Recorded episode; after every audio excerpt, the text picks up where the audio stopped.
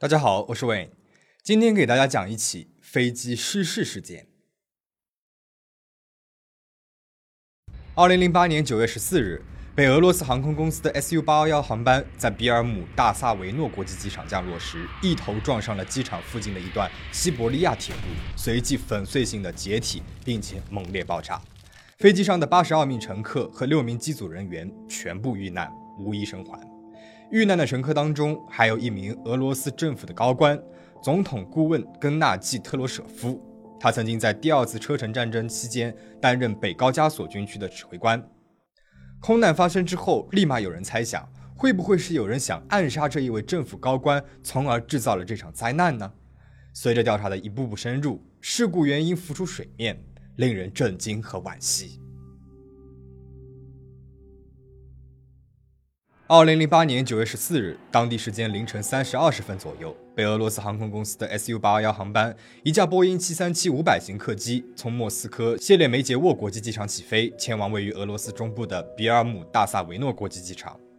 这架波音七三七机龄十六年，累计飞行时数超过四万五千个小时。那么最初呢，是由中国的厦门航空公司运营的。后来，因为厦门航空的飞机要更新换代了，那么客机退役后就被出售给了富国西北银行。二零零八年三月十四日，俄罗斯国际航空从富国西北银行租下了这架飞机。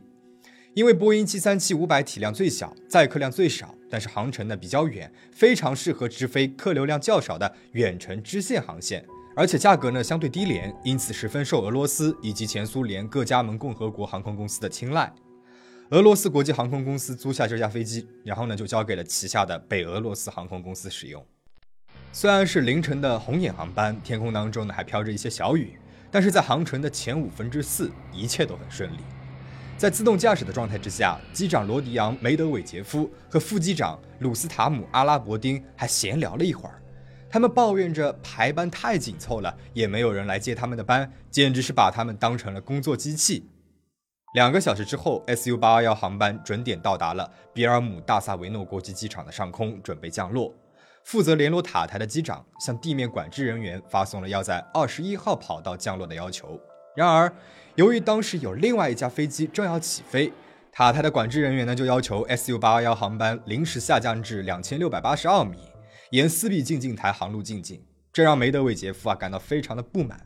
副机长阿拉伯丁要机长帮忙设置襟翼三十度时，机长没有给出任何的反应，阿拉伯丁只好自己动手设置好了三十度的襟翼。就在这个时候，阿拉伯丁发现飞机在逐渐的左偏，他就向右带杆，想将飞机带回原航线，并且放下起落架。然而，飞机没有右转，反而是停止了下降高度，开始逐渐的爬升。塔台的管制人员也发现，SU 八二幺航班此时非但没有下降高度，反而是在缓慢的爬升，都已经偏离了航线了。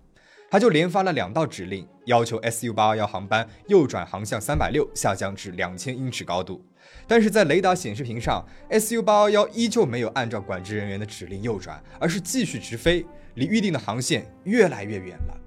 塔台管制人员指示他们切换到另外一个 ATC 频率，然而。飞机开始迅速下降，在大约六百米的高度时，塔台从无线电当中听到了两位机长的喊叫声。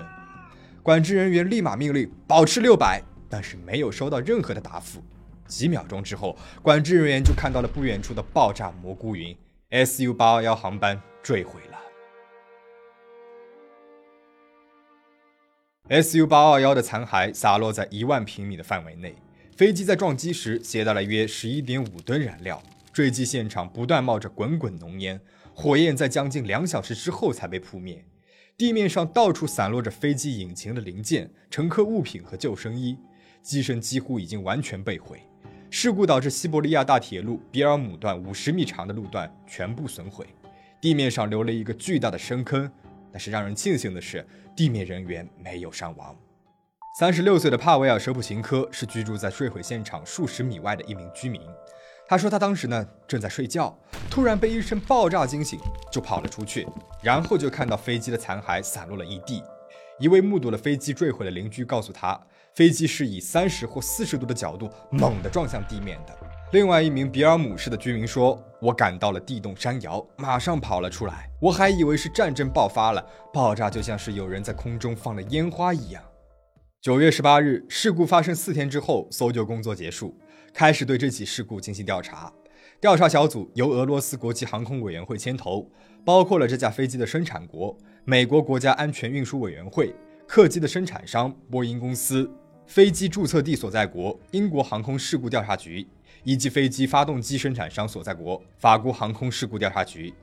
调查小组分析了两个引擎残骸和黑匣子的数据，发现两个引擎在与地面相撞时工作正常，没有发生火灾或者是引擎故障。初步调查呢也显示飞机没有遭受恐怖袭击或者是挟持。九月二十二日，调查小组结束了事故现场调查，开始进行驾驶舱语音记录与控制台的解码工作。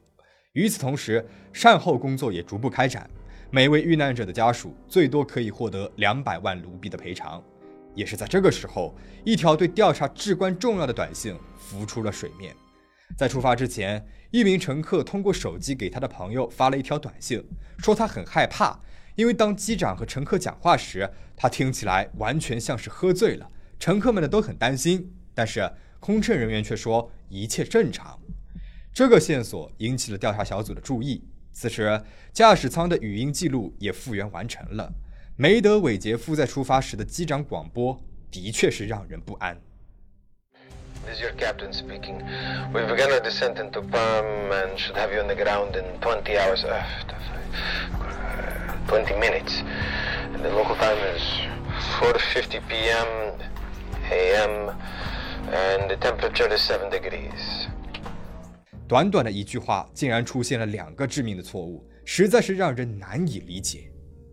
随后，调查小组对梅德韦杰夫进行了尸检，结果显示，梅德韦杰夫体内含有酒精含量约零点五三至一点一二毫升，所以他是酒后驾机。调查小组对两位驾驶人员的背景做了深入的调查，期待找到更多的线索。三十四岁的机长梅德韦杰夫有超过三千九百小时的飞行经验，其中包括夜间飞行一千四百小时。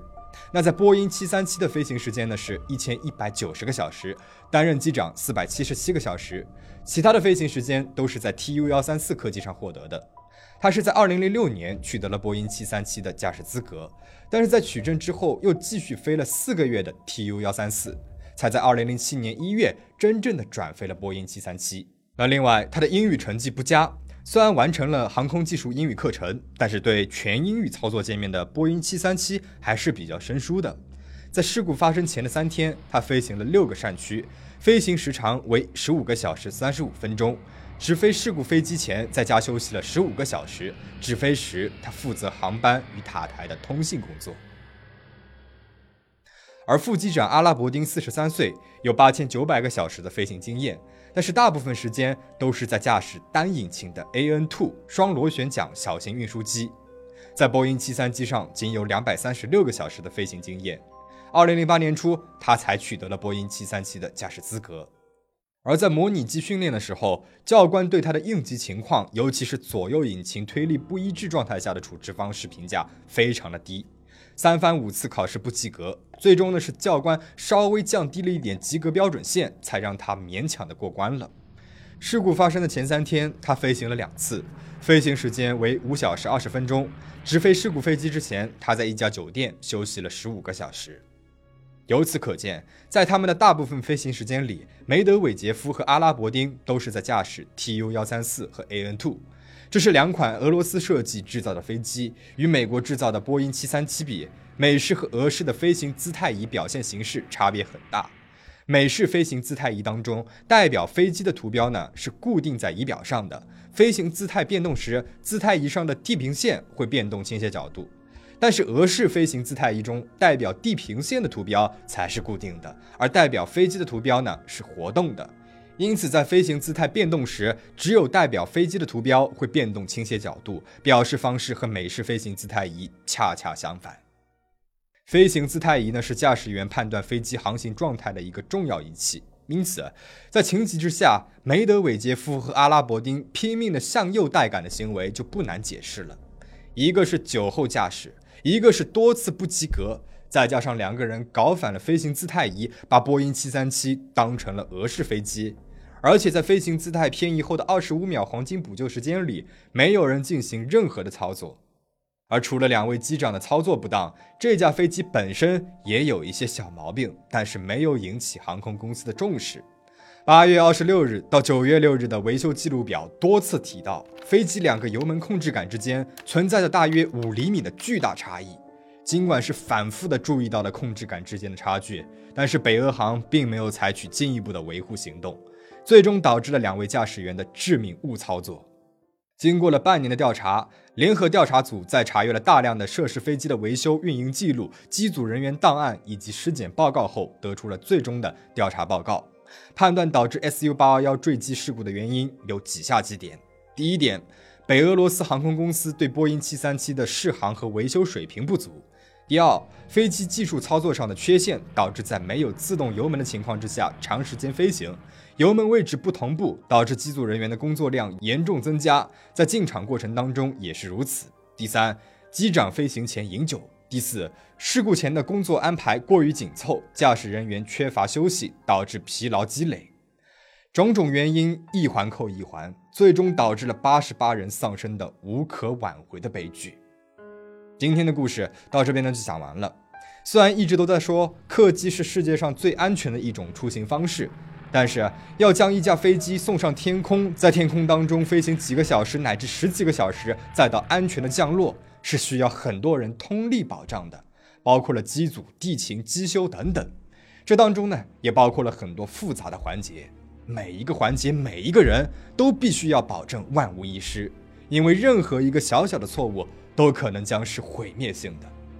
最后，祝大家每次飞行都能够安全的落地，保持警惕，保持安全。我们下期再见。